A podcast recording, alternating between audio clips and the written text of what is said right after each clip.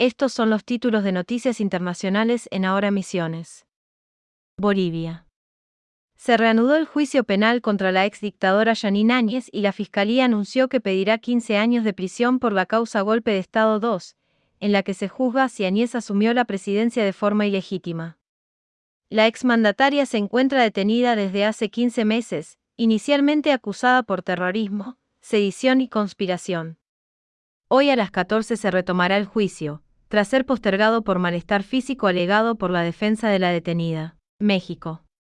El partido oficialista, Morena, ganó en cuatro de las seis gobernaciones que se disputaban en las elecciones locales, informó el Instituto Nacional Electoral, INE.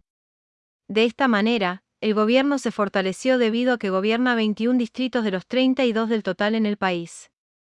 El presidente Andrés Manuel López Obrador expresó que están avanzando en la transformación, pero hay una monstruosa desigualdad económica y social, y los de arriba son muy pocos. Canadá. La selección de fútbol, que clasificó primera para el Mundial de Qatar en la zona de la Confederación de Fútbol de la Asociación del Norte, Centroamérica y el Caribe, debía jugar un amistoso contra Panamá, pero debido a una huelga de jugadores, el partido no se realizó.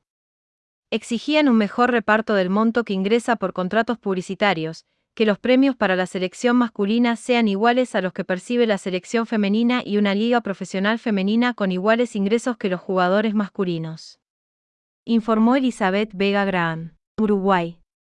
El presidente Luis Lacalle Pou suspendió su viaje a Estados Unidos para participar en la novena Cumbre de las Américas, que se celebra desde ayer en Los Ángeles, tras dar positivo por COVID-19.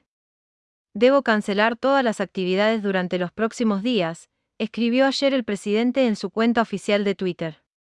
Informó Larry Levy, Brasil.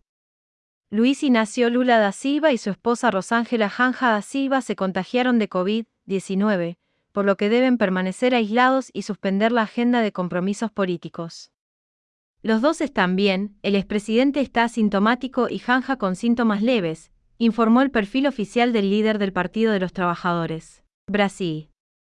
Los exámenes positivos de COVID-19 realizados en farmacias del país tuvieron un aumento del 326% en mayo, en el marco de una suba de casos.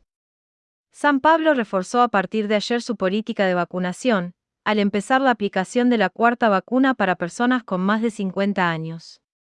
La semana pasada esa misma alcaldía había recomendado a la población que vuelvan a utilizar los tapabocas. China.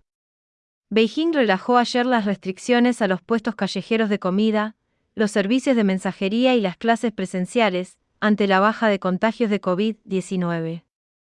Las nuevas reglas entraron en vigencia ayer en todos los distritos de la ciudad, excepto en el de Fentay y en algunas áreas del de Champín.